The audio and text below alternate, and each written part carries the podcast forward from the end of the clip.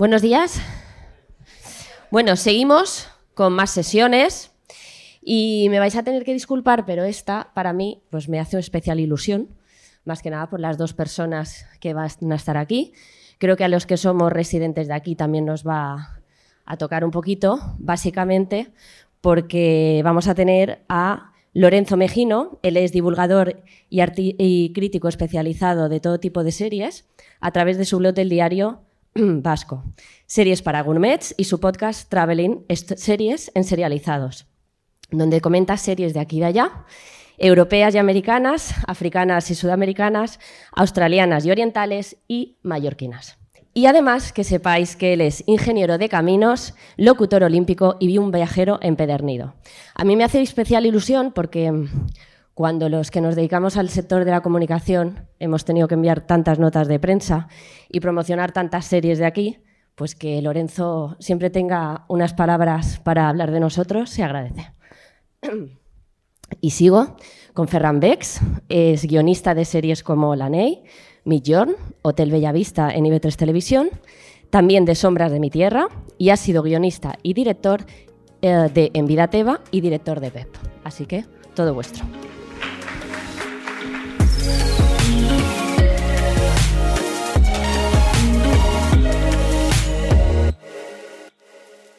Muchas gracias, Majo. Después de esta presentación y después de Rafa Taboada y Diego San José, espero que esté al nivel, aunque no tenga ningún crédito de IMDB.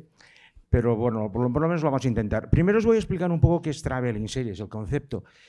Es un podcast que diseñé hace tres años, este es el programa 145, en el cual auno mis dos pasiones, los viajes y las series pero no a nivel de Lonely Planet o de Wikipedia, sino que explico las aventuras que he tenido por esos lugares del mundo y las ilustro con series de ese lugar, que puede ser, no sé, hoy por ejemplo el, capítulo de hoy era de la península de Kola en Rusia, y donde hablo de un agujero de 12 kilómetros que es el más profundo que hay en la Tierra, y tuve la oportunidad de visitarlo.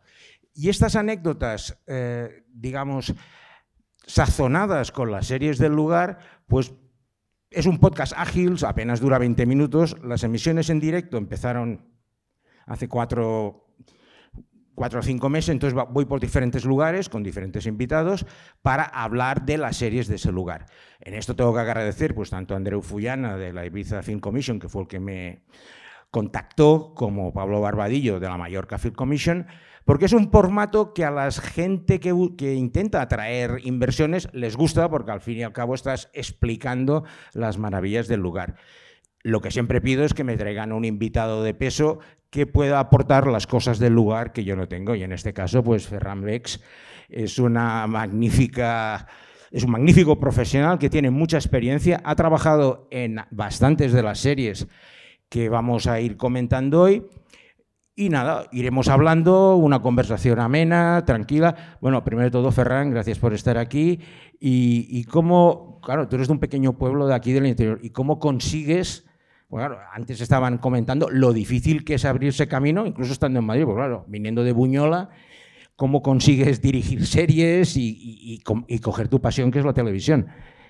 Pues eh, me pasó algo similar a, Diego, salvando las distancias de que mi viaje es mucho más pequeño, en que mm, yo hice bueno, comunicación audiovisual, estudié un máster de guion en Salamanca y eh, luego, como no encontré vías para ir a Madrid y encontrar un trabajo fácil, me fui a Mallorca. Y tuve la suerte de empezar de guionista en una, en una serie de IB3. Y creo que es cierto, ¿no? Esto de que en la televisión autonómica a lo mejor hay menos competencia y a lo mejor hay alguna posibilidad más, ¿no? De meter la cabecita. En ficción es muy complicado, pero a lo mejor también en programas que también te dan como ese bagaje para aprender a escribir, ¿no? Y entonces a partir de aquí, pues digamos, has estado picando piedra desde, bueno, has hecho de conductor, has hecho hasta electricidad a lo mejor, hasta conseguir, pues eso, dirigir una serie importante y que ha tenido premios y bastante... Esto, por lo menos es, una trayectoria que aún no ha acabado, por supuesto, pero que sí que veo que vas bien encaminado por tus sueños de entrar en la industria.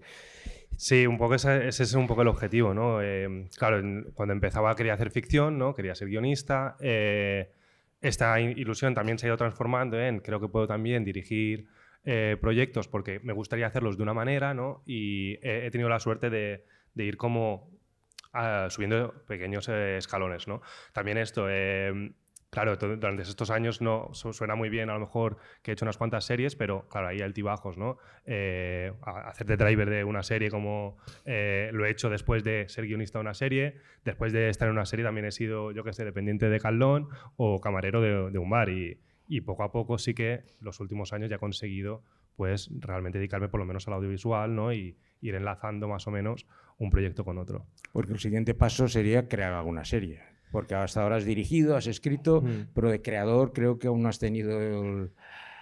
Eh, bueno, de En Vida de Teba no sé si se me puede considerar creador, tampoco me lo he planteado. Eh, hombre, me gustaría crear una serie, claro. eh, mi forma de intentar ahora eh, subir el, siguiente escalón, ¿no? que me gustaría hacer series de más presupuesto, ¿no? a lo mejor series de, producción nacional, por decirlo de alguna manera, es enviar proyectos, ¿no? enviar proyectos de series que voy a festivales, voy a encuentros donde pueda encontrarme con productores y hacerles eh, un pitching, ¿no? Y es un poco la idea. Pero también eh, voy con la idea de presentar un proyecto, pero que mi proyecto sea también mi carta de presentación. No solo voy a vender ese proyecto, que si sale, pues ojalá sería una pasada, pero eh, también en mi carta de presentación para que vean cómo escribo. ¿no? Y entonces el productor vea que, eh, vale, este tío escribe esto, me gusta cómo escribe, pero la idea a lo mejor se desecha pero le voy a llamar para hacer otra cosa, ¿no? Y estas cosas pasan, ¿no? Eh, me pasó con Globo Media, ¿no? Que me compraron un proyecto de, de serie y ese proyecto no salió, pero enlazó con que me, me pidieron una adaptación de un libro y luego me pidieron otra adaptación de, de otro libro, que tampoco han salido. Eh, que eso es lo que pasa en este, en te este pagaban, sector. por lo menos. Me pagaban Pues y, ya está, y ya está. bueno. Bueno, tras estos breves preámbulos, eh, vamos a empezar este, este viaje por Mallorca que vamos a hacer. Antes quiero hacer una pregunta. ¿Cuántos de vosotros no habéis visto una serie de IB3 en vuestra vida? Una muestra significativa, claro, supongo que los de Mallorca, aunque solo sea por equivocación, se, se las han encontrado zapeando. Esto es importante porque he enfocado mucho las series que vamos a hablar hoy, precisamente pues, para enseñar este producto para aquellos de vosotros que desconozcáis que en Mallorca se hacen series y encima se hacen buenas series, como intentaremos ir hablando hoy. A nivel, de, a nivel viajero, cualquier persona que llega a Mallorca lo primero que hace, llega a Palma, entonces los extranjeros o los meten en Magalluf o los meten en Sarenal y a partir de ahí empiezan a descubrir la isla, si quieren, o si no.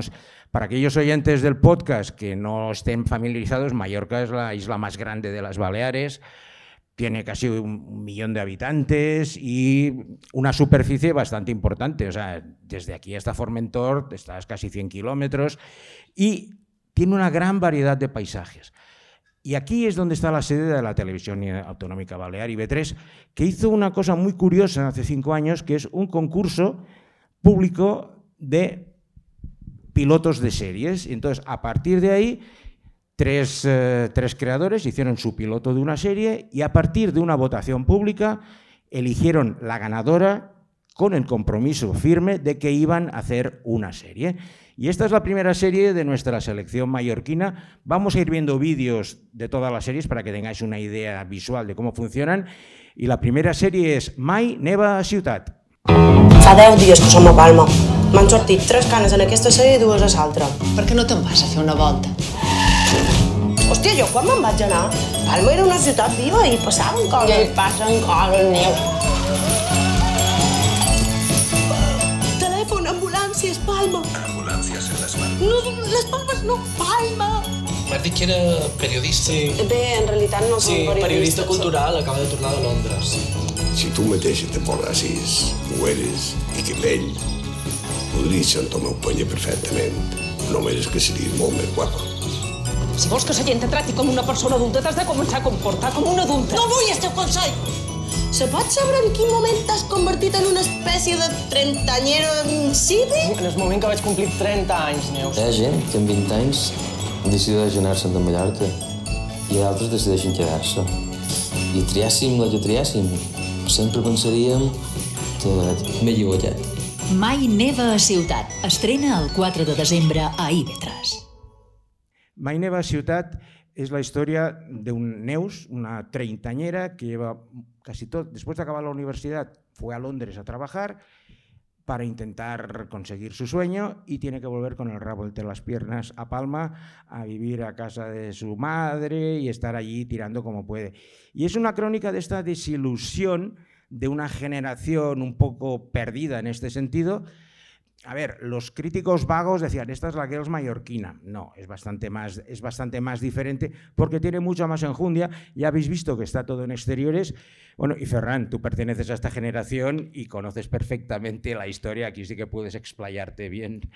Eh, sí, de hecho, en las calles de Blanquerna, que es la, calle que sale, vivo justo al final de Blanquerna. Bueno, crecí al lado de, Blanquerna y todas las historias estas me, claro, son historias de nuestra generación, ¿no? Que no sé si sigan siendo las mismas en las nuevas generaciones, pero es lo que pasa muchas veces, ¿no? Que llegas a tener 18 años, muchos nos vamos a estudiar fuera, ¿no? Y volvemos y tenemos como ese vacío de, ¿y ahora qué, no? En momentos de crisis, ahora hay otra crisis más, ¿no? De cómo, lo hago para eh, dejar de vivir con mis padres, ¿no? Pues salir adelante y todo esto.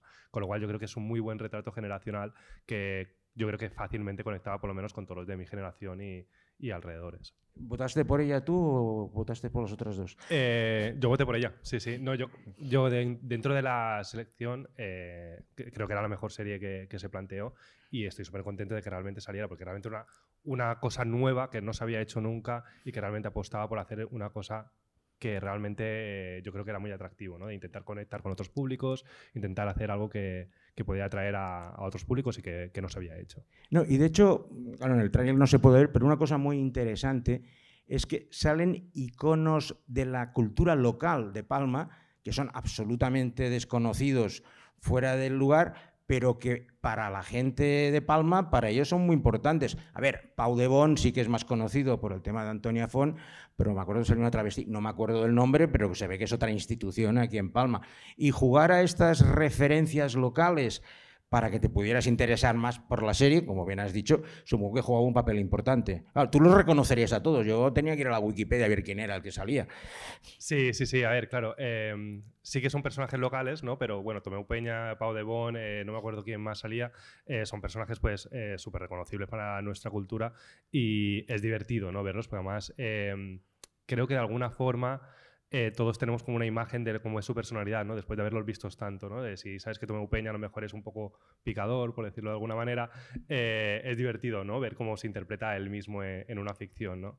igual que Pau Demont, que es la, personalidad que sale en el primer capítulo, también yo creo que es un buen gancho para, el público, ¿no? De que es, un grupo muy conocido, él, es un referente también de todos los que hemos crecido un poco con el crecimiento de Antonia Font y eh, es chulo realmente verlo pues hablando con los problemas de alguien de nuestra generación. A ver, la serie fue un bombazo local, se hicieron tres temporadas, creo recordar.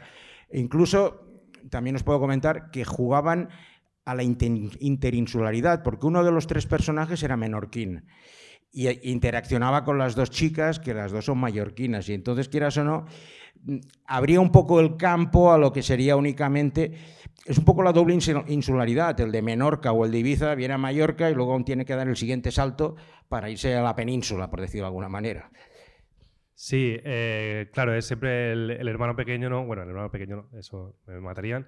Eh, el más pequeño, ¿no? Que siempre se tiene, tiene, al grande, ¿no? Que se lo come de alguna manera, ¿no? Y es fácil que obviamente Mallorca se coma a las, a las islas más pequeñas, ¿no? En el sentido de que em, eh, no quiero meterme en un jardín.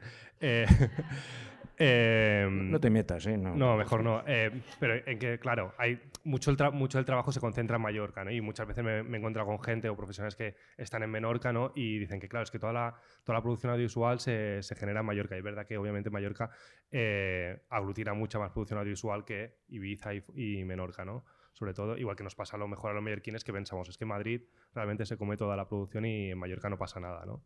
A mí, en Mallorca me han pasado anécdotas bastante frikis.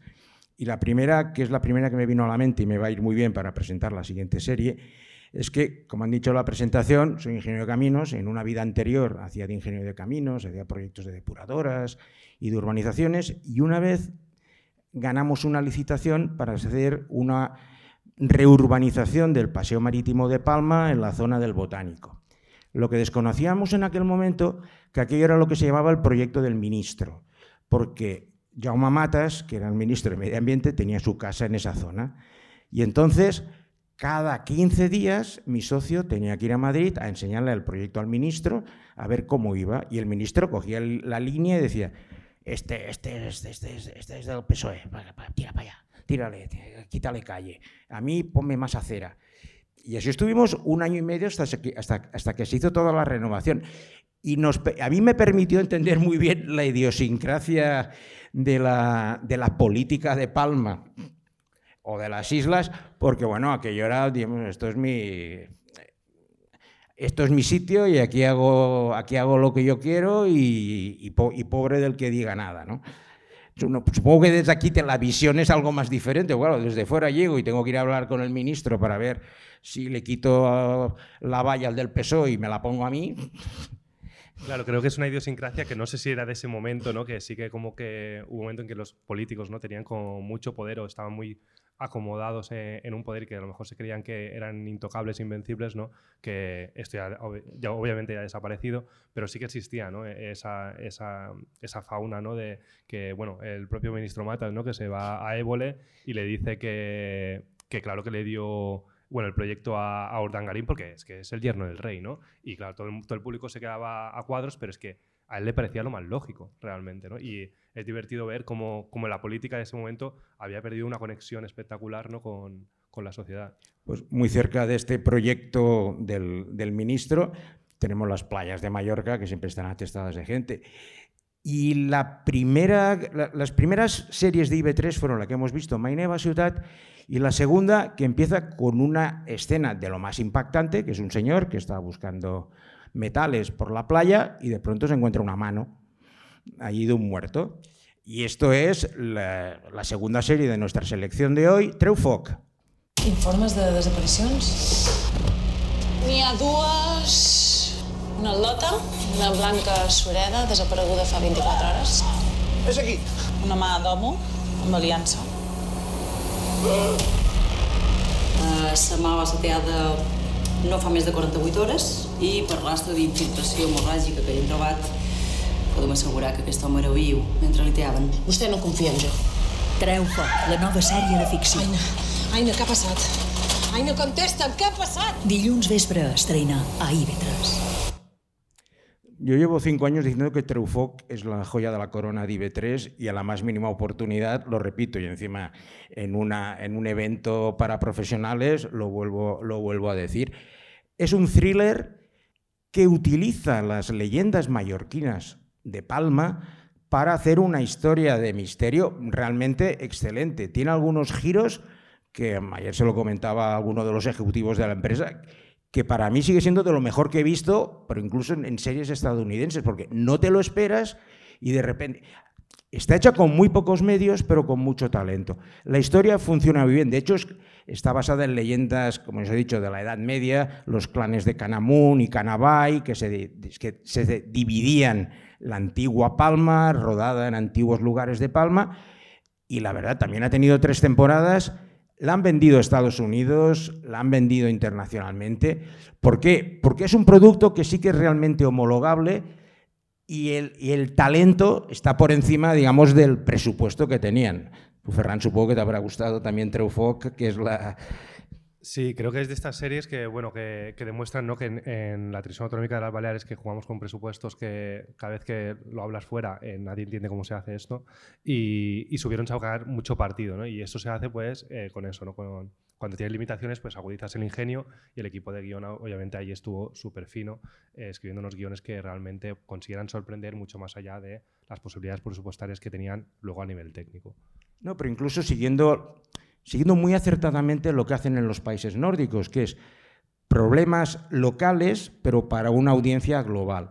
Y aquí se basaban, pues en la primera temporada, en estos clanes medievales, en la segunda, los chuetas, que son los judíos que, que se quedaron en Mallorca, y bueno, y es una sociedad bastante endogámica y cerrada y la trama estaba ahí. O sea, tenían la habilidad de reinventarse cada temporada e incluso con cambios de, de, protagonistas, porque claro, los actores tampoco podían comprometerse si les salía, pues yo qué sé, un papel en Acacias 38 durante cuatro meses y aquí no podían no podían competir ni en, ni en seguridad ni en precio. Pero ningún problema, ponían a otro y seguían tirando. Sí, tuvieron mucha habilidad a la hora de, de poder sustituir a, a los actores cuando había a lo mejor algún problema. Y es verdad que además creo que cada temporada ya se hizo como que había un, un protagonista que cambiaba, ¿no? Y era, era como otro, otro punto a favor de la serie. Se convirtió, ¿no? Lo que era a lo mejor una, una debilidad lo convirtieron en fortaleza, sabiendo que cambiando el protagonista pues podían volver a reiniciar, ¿no? Ciertos conceptos, ¿no? Que podían ir desarrollando. Y claro, al final es eso, ¿no? Eh, el- lo de local, ¿no? Que es contar historias locales eh, que funcionen de forma global, creo que es un gran ejemplo, porque es verdad, cuenta, cuenta cosas que, nos, que nosotros estamos muy acostumbrados y además es un problema, ¿no? De que cuando vives en una sociedad no estás, eh, das todo tanto las cosas por sentadas, ¿no? Que a lo mejor no le prestas atención, ¿no? Y ellos supieron prestarle atención, ¿no? A eso, a la a los chuetes, ¿no? que es algo que, con lo que convivimos y a lo mejor no le damos importancia y supieron darle esa importancia necesaria para tirar de la trama. No, pero incluso lo importante es que, a pesar de que se estrenó hace cinco años, me comentaban que cada semana le siguen llegando feedback, ahora de Estados Unidos, ahora de otros lugares, que he empezado a ver Truffaut y me gusta mucho, que he empezado a ver Truffaut.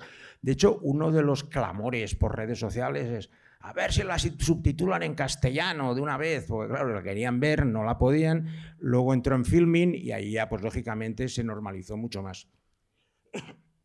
Bueno, vamos a seguir con mis anécdotas con los poderes políticos mallorquines, porque son muy divertidas. Y la segunda me sucedió pues, en el año 99, durante la Universiada, que se hizo en Mallorca, y que construyeron el estadio de Son Moix para hacer la, la inauguración y las pruebas de atletismo. Yo, llegué- yo iba a hacer de locutor de las pruebas de atletismo, de speaker, llegué dos días antes y veía que aqu- la pista no estaba ni acabada. O sea, estaban tirando la pista, la moqueta, subo a la cabina, al lado había un cubo lleno de tornillos, arandelas, clavos, y por deformación profesional miraba el techo y de aquí falta la mitad de las sujeciones. Bueno, montan la pista, empiezan a... Tenemos que hacer las pruebas test de aquí una hora. Y llegan los jueces, yo, pero esto no está ni acabado, no está homologado. No... es-". Entonces llega un personaje, se llama Primo Neviolo, que era el presidente de la Federación de Atletismo y el presidente de la Federación de Deporte Universitario, llega bajo la pista, mira, con los operarios ahí tirando no sé qué, y dice, sono il presidente, questo está homologato. Y nadie dijo nada. Y al cabo de dos días empezó la universidad y, oye, y, por suerte no hubo viento porque si no la, la cubierta de Somos se había acabado en Magalluf. Pero claro, lo ves y ahora sí me río, ¿no? Pero claro, en aquel momento digo, madre mía, ¿qué puede pasar aquí? No sé.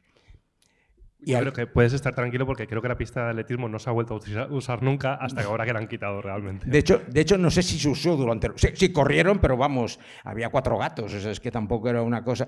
Pero esto es el truco que pasa en muchas ciudades. O sea, yo creo que he inaugurado todos los estadios de España. Anoeta, Almería, y en todos había pistas de atletismo porque la excusa para pagar era que hubiera una pista de atletismo. Y una vez les han pagado la casa y el estadio, ¿qué hacen?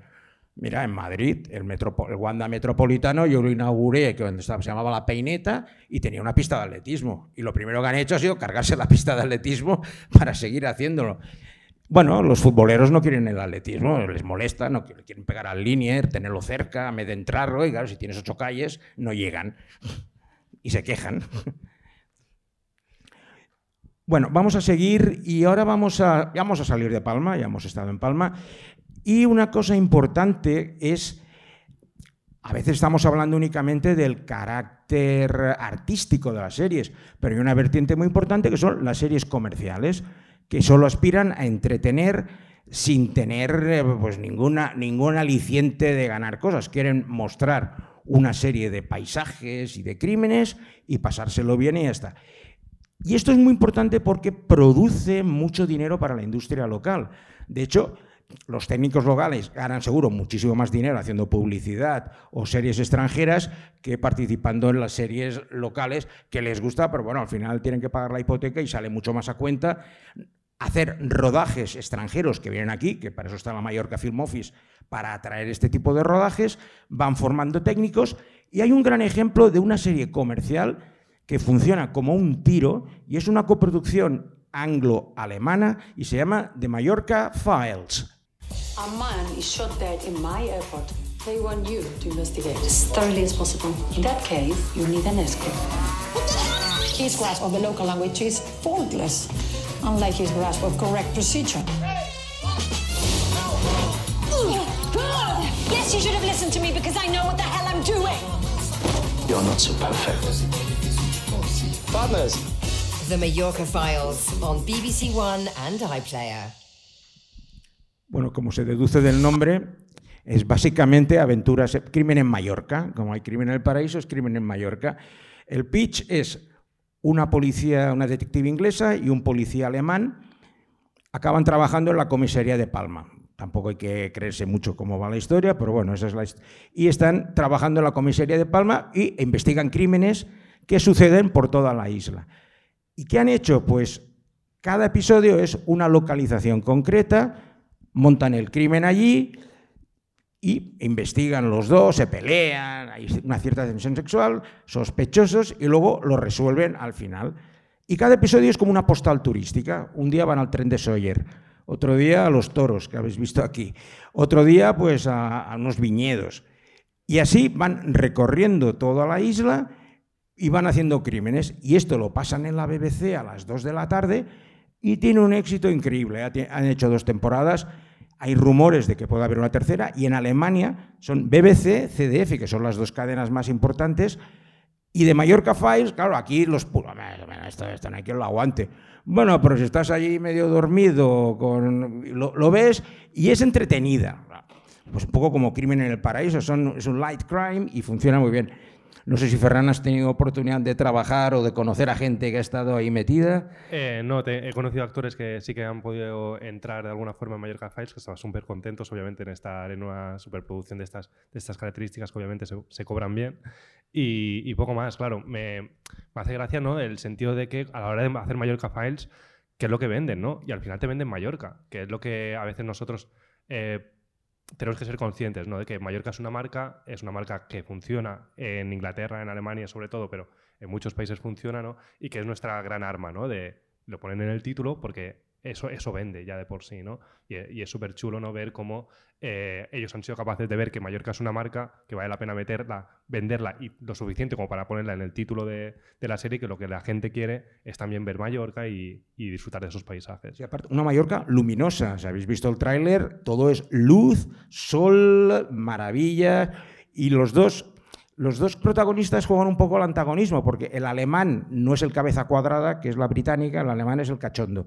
Y la británica es la cabeza cuadrada. Entonces, bueno, pues tienes estas tensiones de baja intensidad que se pican entre ellos. Y la verdad es que si, si sabes lo que vas a ver, cumple su objetivo, que al final las series lo que tienes que ver es, vale, ¿tú qué pretendes? Vale, pues tú lo consigues, no van a ganar feroces, ni Emmys, ni Goyas, pero tiene unas audiencias que lo petan. Y en eso además, pues como dice Ferran, el tema de la promoción turística es muy importante. Y el jubilado o el que tiene la casa aquí en Mallorca, alemán o británico, pues se lo pasa en grande reconociendo los paisajes o jugando a reconocer los paisajes. Yo recuerdo especialmente el capítulo del tren de Sawyer, que es una pequeña maravilla porque está hecho directamente allí y te dan ganas de coger el tren para ir allí. Sí, ¿no? Y luego está el, el sentido de que yo cuando hablas con un inglés, eh, yo con casi todos los que hablo han ido a Magaluf, ¿no? Y cuando hablas con un alemán, pues casi todos los que he, coincidido, pues han ido al Arenal, ¿no? Eh, entonces es, es curioso, ¿no? El, conocimiento que ellos ya tienen de la isla, ¿no? A la hora de decir, el tren de Sawyer es que lo van a reconocer, muchos alemanes, ¿no? Que, que estarán viendo la serie y van a decir, ah, yo he estado allí, yo he estado allí y también he estado allí, ¿no? Y eso es una cosa curiosa que, que funciona, ¿no? A ver, forma parte de la industria y por eso me ha parecido interesante también incluirla aquí, más allá de propuestas pues con más enjundia artística. Y vamos a seguir, ahora que hemos dado una vuelta completa a, vuelo de helicóptero con, eh, con The Mallorca Files, vamos a ir hacia el interior a conocer la Mallorca interior, la Mallorca profunda, la que está alejada de los centros turísticos y que tiene una vida completamente diferente.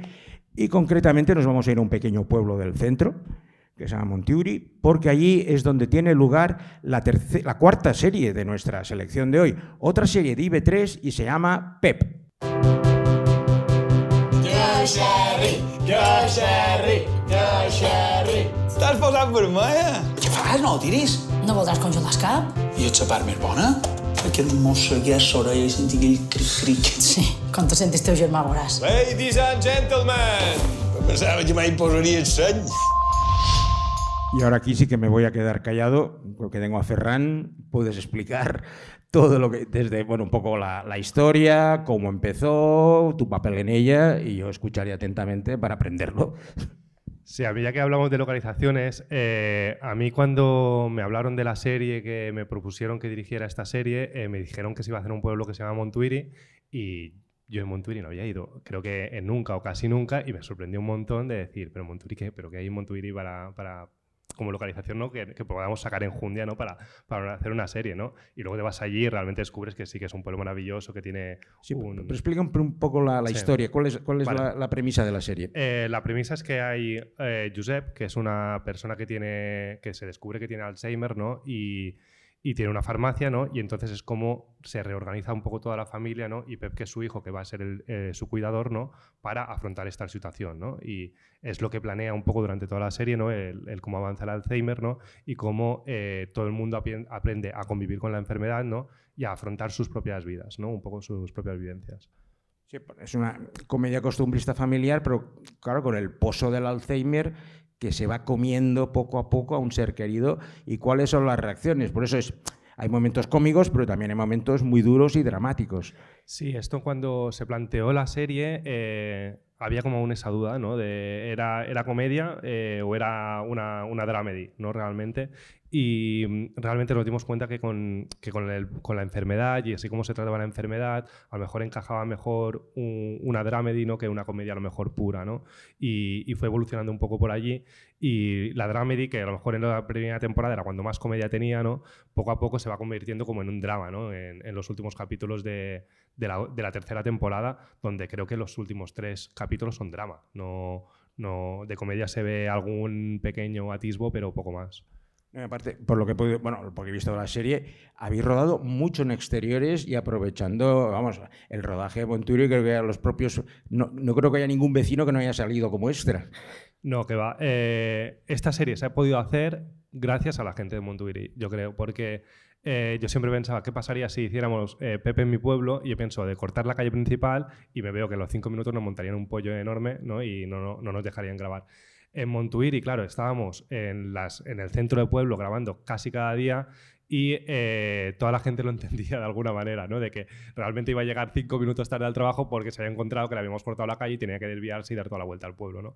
Y, es una cosa bastante, bastante curiosa, divertida. Eh, todo el mundo se ha prestado un montón. En, en este, en este tráiler sale un concierto que, claro, eh, reunir a gente para un concierto y implica que pues alguien tenga suficiente poder de convocatoria ¿no? para, para traer a toda esta gente. ¿no? Y claro, trajimos al grupo para hacerles un concierto, digamos, y así ya tuvieran un poco la excusa para venir y, poder hacerlo. Pero claro, es, es, es gracias a un pueblo que estaba súper comprometido con la serie, que quería empujar la serie, que estaba, bueno, obviamente la miraban todo el mundo, el pueblo se paraba cada domingo para poder ver la serie y estaban encantados con que se hiciera una serie, ¿no? que además habla de Montuiri, un poco de de su idiosincrasia. Y aparte un efecto importante dentro de la programación de la propia IB3 es que Pep generaba muchísima conversación en el resto de los programas de la cadena, sea los magazines, sea incluso informativos, porque los actores iban invitados. Entonces se, se, creaban unas sinergias que para una cadena pequeña es importante, porque, a ver, han estado tres temporadas con la historia hasta, hasta el final que ha habido. Y esto también yo creo que lo valora la gente, pues bueno, por lo, mismo que has dicho, la gran recepción, que no tenían que hacer como el pobre Diego San José, que tenía que recortar figurantes, ¿no? Allí que venía todo el pueblo y todos contentos, además lo harían gratis y ya está, o sea. Sí, claro, se jugaba eh, bueno, creo que en las series de, de, la televisión autonómica se juega muchas veces con la complicidad de la gente, ¿no? Para poder hacer cosillas de estas y en este caso sí, en el concierto no... Claro, lo que se les ofrecía al pueblo no es, pues vamos a traer el grupo de Changuito, vamos a hacer un concierto y así vais a ver un, vais a ver un concierto de Changuito y así nosotros conseguíamos traerlo y luego íbamos interrumpiendo el concierto para poder grabar a, nuestro antojo, ¿no? Y, y, no sé, ya no ni siquiera recuerdo si al final luego tocó unas cuantas canciones más para el pueblo o simplemente no, nos quedamos allí. Pero claro, está ese, mm, esa idea ¿no? también de, ver cómo se hace una serie, ¿no? que, también mucha gente tiene pues, esa curiosidad de ver cómo se rueda, cómo, cómo funciona y eh, también lo, favoreces ¿no? para que puedan estar allí, puedan verlo y puedan disfrutar también de la experiencia. ¿Dirigiste todos los episodios o cuántos de los? Sí. ¿Todos? Sí, eh, éramos tres directores. Está eh, Miquel Berg, que es el director, que también es el productor de la serie. Em, Juan Ortega, que es el director que es, realiza. Y yo que, O sea, firmabais los tres. Sí, firmamos los tres todos. No, claro, como a veces hay rotación, entonces el, no, No. los tres hacéis todo, o sea. No, ¿Y os entendíais bien? No. Sí, sí, sí, sí. El, Sobrevivimos. el showrunner tenía que poner paz. Eh, es que, claro, la- el showrunner no sé quién sería. A lo mejor sería Miquel Bert, el showrunner. Pues si no lo lo sabes, sé. no te Sí, sí. preocupes, Eh, claro, el showrunner también es una figura que, que creo que a veces es un poco abstracta, ¿no? También aquí quien mandaba, obviamente, mandaba el canal, ¿no? Que nos decía lo que, lo que quería y en dentro de la productora mandaba el productor, ¿no? Que, que era Miquel Bert, que también era, era el director. Pero claro, todo se, aquí sí que se gestionaba mucho con consenso y no, no teníamos normalmente la necesidad, ¿no? De un showrunner que dijera, pues esto lo vamos a hacer así, ¿no? Y sí que yo creo que era necesario también para esta serie un consenso donde todos estuviéramos de acuerdo de cómo queríamos hacer las cosas para poder sacarlas adelante.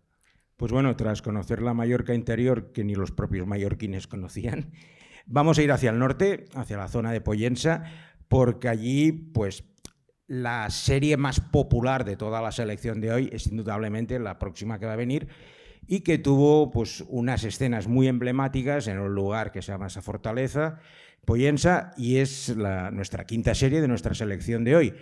The Night Manager, El Infiltrado. I want to make you an offer An offer? To do what? to bring down Richard Roper. I've spent 10 years of my life going after that man.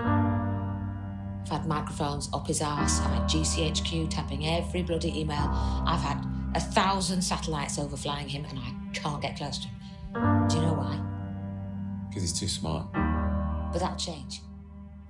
I want to put you inside his operation. My name's Pine. I'm the night manager.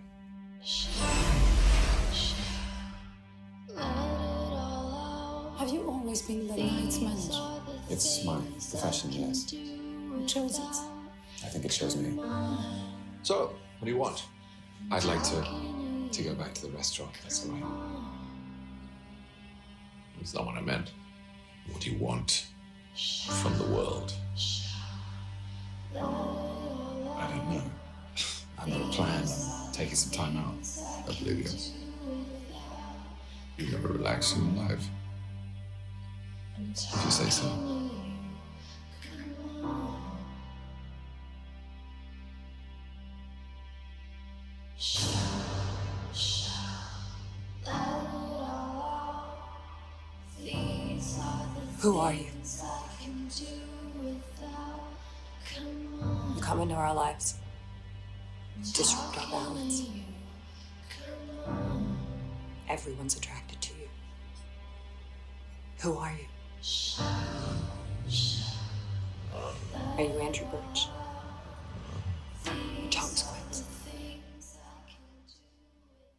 Vamos a cortar aquí porque es, bastante largo, pero sí que habéis podido ver la localización.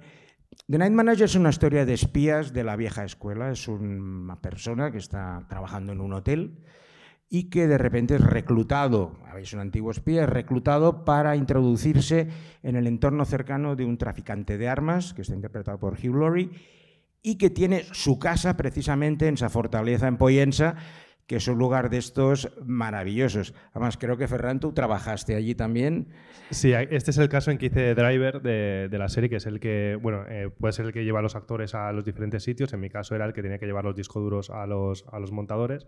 Y eh, a mí me apetecía este trabajo, eh, aparte de, de porque a veces se cobra mejor de driver que de otras cosas en otras posiciones, eh, era para, para conocer cómo se hacía una, una gran producción de este estilo, ¿no? Y, y la verdad es que era súper interesante. La Fortaleza es un sitio espectacular, se ha usado muchas veces, bueno, en bodas de famosos se usa cada verano y, era chulo también ver cómo, cómo lo hacían. Y por ejemplo, me acuerdo de que hay un hotel que se supone que está en Marruecos y lo grabamos aquí en Mallorca, ¿no? Y, y ver cómo se transforman esos espacios, ¿no? Y cómo los usa luego la ficción para poder hacer creer, ¿no? Que eso en Marruecos y era, era muy interesante. No, de hecho, en Inglaterra hubo una verdadera locura cuando vieron el hotel y cada semana hay bodas en esa fortaleza, incluso con lista de espera. Rafael Nadal creo que se casó allí también. Bueno, el, lugar es cerrado, es inexpugnable, es ideal y tal como lo hicieron para la serie, era una casa de estas de ensueño, con tropecientos metros cuadrados, siempre una Mallorca luminosa, con, con sol y la serie, pues bueno, tuvo un éxito bastante importante, creo que era de HBO,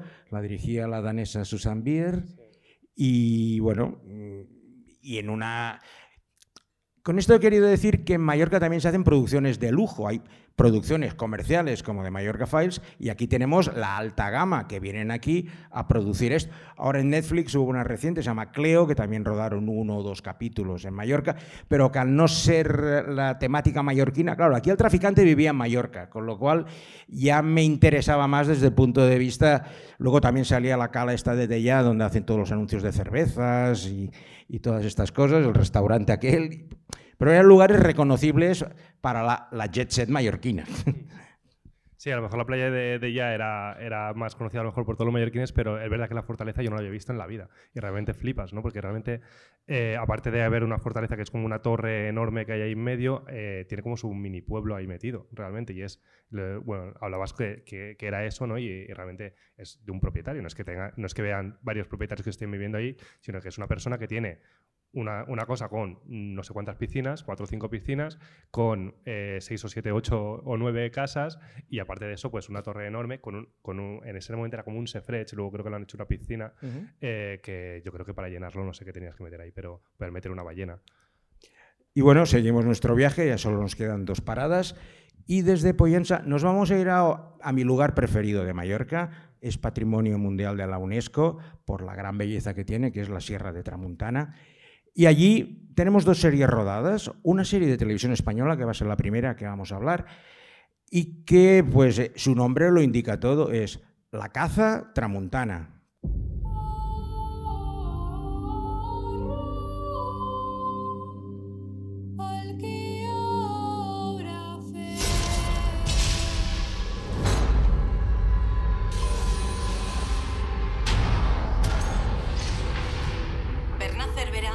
53 años, fue violentamente asesinado en el municipio mallorquín de Tramuntana. Sargento, el dibujante ha terminado el retrato con las indicaciones de las niñas. Las tres venir del Lluc de Stage, el centro de protección de menores del pueblo. He venido aquí para averiguar quién ha hecho esto. Hace 38 horas la sargento Campo debería haber cogido un vuelo de Palma de Mallorca a Madrid. Y desde entonces no hemos vuelto a saber nada de ella. Sara pensaba que el dibujo era una especie de mapa del tesoro, que Dani había dejado todas las respuestas y teníamos que averiguarlo. Porque tengo la sensación de que esto no es ninguna casualidad. Can Falgueres existe. Lo que tenemos que hacer es encontrar esa casa. ¿Qué era Can Fargueres para Sara? Se obsesionó con eso. Y Dios sabe qué pensaba Dani cuando lo escribió. Curso una orden de búsqueda y localización de Daniel Cole. Que envíen a todos los compañeros disponibles a la zona de embarque. Que no salga de la isla. Creo que tiene algo que ver con lo que pasó aquella noche. Esto tiene que ser nuestro secreto. No es normal que Sara lleve tanto tiempo sin dar señales de vida. A lo mejor que no puede hablar. A lo mejor que está muerta.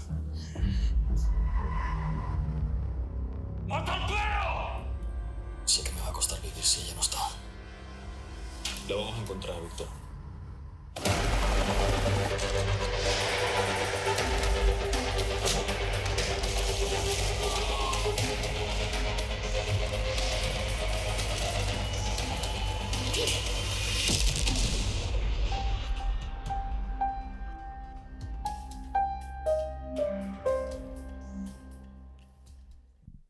La Caza Tramuntana es la segunda temporada de una serie que en su primera edición se llamó La Caza Monte Perdido y estaba ambientada en el Valle de Benasque. Y en esta segunda temporada la reinventaron de nuevo, dejaron únicamente a la protagonista, Mega Montaner, que es una sargento de la Guardia Civil que se dedica pues, a investigar crímenes. Ya os podéis imaginar, a partir de lo que habéis visto, que es un crimen con vistas. Planos de toda la Sierra de Tramuntana que cae dramáticamente hacia el mar, muchísimos rincones y lugares escondidos, calas pequeñas, pues que son ideales para un misterio que empieza en un monasterio, tiene algo que ver con niñas, pederastia, o sea, toca bastantes temas y funciona de una forma muy efectiva. A ver, no busca más, eso es un thriller para entretener y mostrar las virtudes de Tramuntana, supongo que con la gente de Mallorca Film Office diciéndole los mejores planos donde tenían que ponerlo. Y la verdad es que es otro producto muy digno. No sé si has podido verla o has conocido gente que ha estado allí. Sí, he conocido otra vez, pues eso, actores que, que han estado allí, gente de producción que ha estado allí. Y lo que me, a mí me, me entra la curiosidad ¿no? con estos thrillers, ¿no? de que muchas veces los, los thrillers estamos acostumbrados a verlos en un ambiente oscuro, ¿no? Eh, que siempre, bueno, el Nordic Noir, por supuesto, pero siempre, pues en España yo me imagino siempre más en Galicia o País Vasco, ¿no? que llueve, que, que hace mal clima, ¿no? y vamos a, a, ese ambiente oscuro que ya nos da ese, ese, ese rollito. ¿no? Y en cambio, eh, se pueden hacer ¿no? con, con, con, planos de que sean súper luminosos y que, que, demuestran luego que también puede funcionar. ¿no? Pues bueno, seguimos en la Serra de Tramuntana y ahora vamos uh, a irnos al monasterio de Yuc. Monasterio de Yuc es un, es un lugar precioso donde tiene unas vistas increíbles y personalmente a mí me gusta mucho la montaña y es un lugar ideal para subir al Puig de Massanella, que es la segunda montaña más alta de, de, Mallorca, porque la más alta, pues están los militares, ahí no te dejan, hay una bola blanca que seguramente cuando venís con el avión, es lo, depende de dónde vengáis, es lo primero que se destaca, que es el punto más alto de la, de la Serra de Tramuntana, es un radar meteorológico que es y está en la punta y es militar, allí no puedes entrar. Pero en cambio te vas al Puig de Massanella, que está delante, es mucho más bonito, porque aparte no hay militares, eso es una ventaja en ese sentido. Y allí es donde se ha rodado la última serie de nuestra selección de hoy, la cuarta de IB3, que es una pequeña maravilla y que se llama Mopies. Saps on soc? A un campament. I no hi ha ningú d'esta meva edat. En Pere, però, està que no para. El tráiler dan ganas de saber más de lo que te están enseñando, aunque en mi opinión es demasiado sobreexplicativo. Comete muchos er algún error de estos trailers que te explican casi todas las cosas que van a pasar y te ahorran el placer de, de sorprenderte cuando lo ves. ¿no? Mopies es la historia que empieza pues, un, unos niños que van a un campamento que está al lado del monasterio de Yuc y junto a estos niños llega una chica, Belle, de 16 años, que bueno, que le ha tocado acompañar a su hermano pequeño y la pobre, pues claro, está totalmente desubicada en un lugar donde todos son niños de 11, 12 años. Y ahí la monitora, que es Judith, que es la, la, un poco la que se hace más colega suya. Y un día les propone una actividad, ella les dice que tienen que hacer cosas más allá de las programadas, y un día les propone una actividad que es ir a cazar mopias, que es un animal legendario de las rondallas mallorquinas, que en castellano le llama gamusinos en algunos lugares, para que tengáis una idea de lo que es, y van de noche a cazar mopias y entonces empiezan a pasar cosas muy raras. Yo no las voy a contar, si no os acordáis del tráiler, lo buscáis, pero no quiero reventarlo porque son solo cuatro capítulos. Está hecho con una gran delicadeza y aparte es un producto que es de los primeros que IB3 ha apostado por coproducir para tener más músculo y tener más dinero, pues se junta con las otras televisiones de lengua catalana, que sería su mercado normal, TV3 y Apunt, y con ello consiguen más dinero para poder tener una... Si os fijáis la calidad de este último tráiler, que es la última, comparado con el primero, se nota que hay un poco más de dinero para poder invertir. Ferran, ¿has visto o aún no? Pues no, no l'he vist. És que l'han estrenado ara en setembre y, sí. perdón, eh, en castellano. Sí, sí, eh, en castellano mejor, sí. No, no la he visto. Eh, la estrenaron hace relativamente poco y no, no, he tenido tiempo de verlo, pero la tengo pendiente y, y me apetece un montón, porque también, por ejemplo, en, en, estos campamentos ¿no? de verano, yo fui a un campamento cuando era pequeño que estaba al lado de Yuc y tiene como también esa magia ¿no? de, de la Mallorca como más interior, ¿no? Para, para mi gusto y, y, y tiene como ese misterio, ¿no? Un poquito. Pues con esto ya estamos acabando. No sé si podemos hacer unas pequeñas preguntas o algo. Normalmente nunca hago preguntas en el podcast, pero bueno, como estamos aquí en familia y tranquilos, mira, lo editaremos y ya pondremos lo que es. ¿Qué tal, Ferran? Me, me ha hecho mucha gracia lo de Montuiri, porque más que una pregunta es, es, una reflexión, ¿no? Que Montuiri era un pueblo que está camino de Manacor que antes la, la carretera principal pasaba por en medio de, del pueblo. Con lo cual supongo que están más acostumbrados a que siempre haya coches, siempre haya molestias y entonces podía ser incluso que lo echaran de menos cuando hicieron la circunvalación que, que rodeó. No, no sé si decir, puede tener que ver que hay gente que dice, bueno, aquí siempre había coches, gente, y de repente nos han hecho una, una autovía que lo rodea y, y, se ha perdido un poco ese, ese ambiente, con lo cual hacer PEP allí pudo recuperar ese, ese trasiego que, que tenían antes, ¿no? Sí que nos decían que, que, la serie daba vidilla ¿no? al pueblo, que cuando volvíamos cada temporada pues estaban contentos porque había movimiento en el pueblo, eh, no sé, siempre había algo que comentar, ¿no? De habían visto a tal actor o a tal otro y, y claro, todo el pueblo con la serie se nutre de un montón de anécdotas, ¿no? por ejemplo, eh, pasaba en la farmacia, ¿no? Que mucha gente venía a ver a la farmacia, ¿no? Que eran fans de Pep y se iban a ver la farmacia, incluso unos catalanes, ¿no? Que habían venido a Mallorca y se quisieron ir a Montuiri para ver cómo era la farmacia de, de la serie Pep, ¿no? Y claro, en, en, la farmacia estaban encantados también por, por, por, por estas anécdotas que, que son pequeñitas y, y, todo el pueblo, ¿no? De que estaban contentos de, a lo mejor, de poder pararse y hablar un momento con, con Tony Gomila, ¿no? Que, que es un actor que, que, en Mallorca tiene una gran fama, o con Jun Barrera o con Alba Brunet, ¿no? Una pregunta o comentario más. Pues nada, tampoco hay que estar aquí forzando las cosas. Agradecer a Víctor, el técnico que ha estado aquí en, entrando los vídeos a medida que se lo iba diciendo. También agradezco a mi productor Alberto Laya, que tendrá que recoger el, el, audio y luego darle los toques finales. Esto saldrá editado la semana que viene en el podcast, en las iVoox, Spotify, lo que Agradecer especialmente a Ferran Bex, que haya sido el invitado especial. Espero que te hayas pasado bien comentando series de tu tierra. Sí, muy bien, siempre es un placer. Por supuesto, repetir el agradecimiento a Andreu Fullana y Pablo Barbadillo. Y sin nada más, me despido de vosotros en esta edición de Traveling Series con Lorenzo Mejino. Muchas gracias a todos.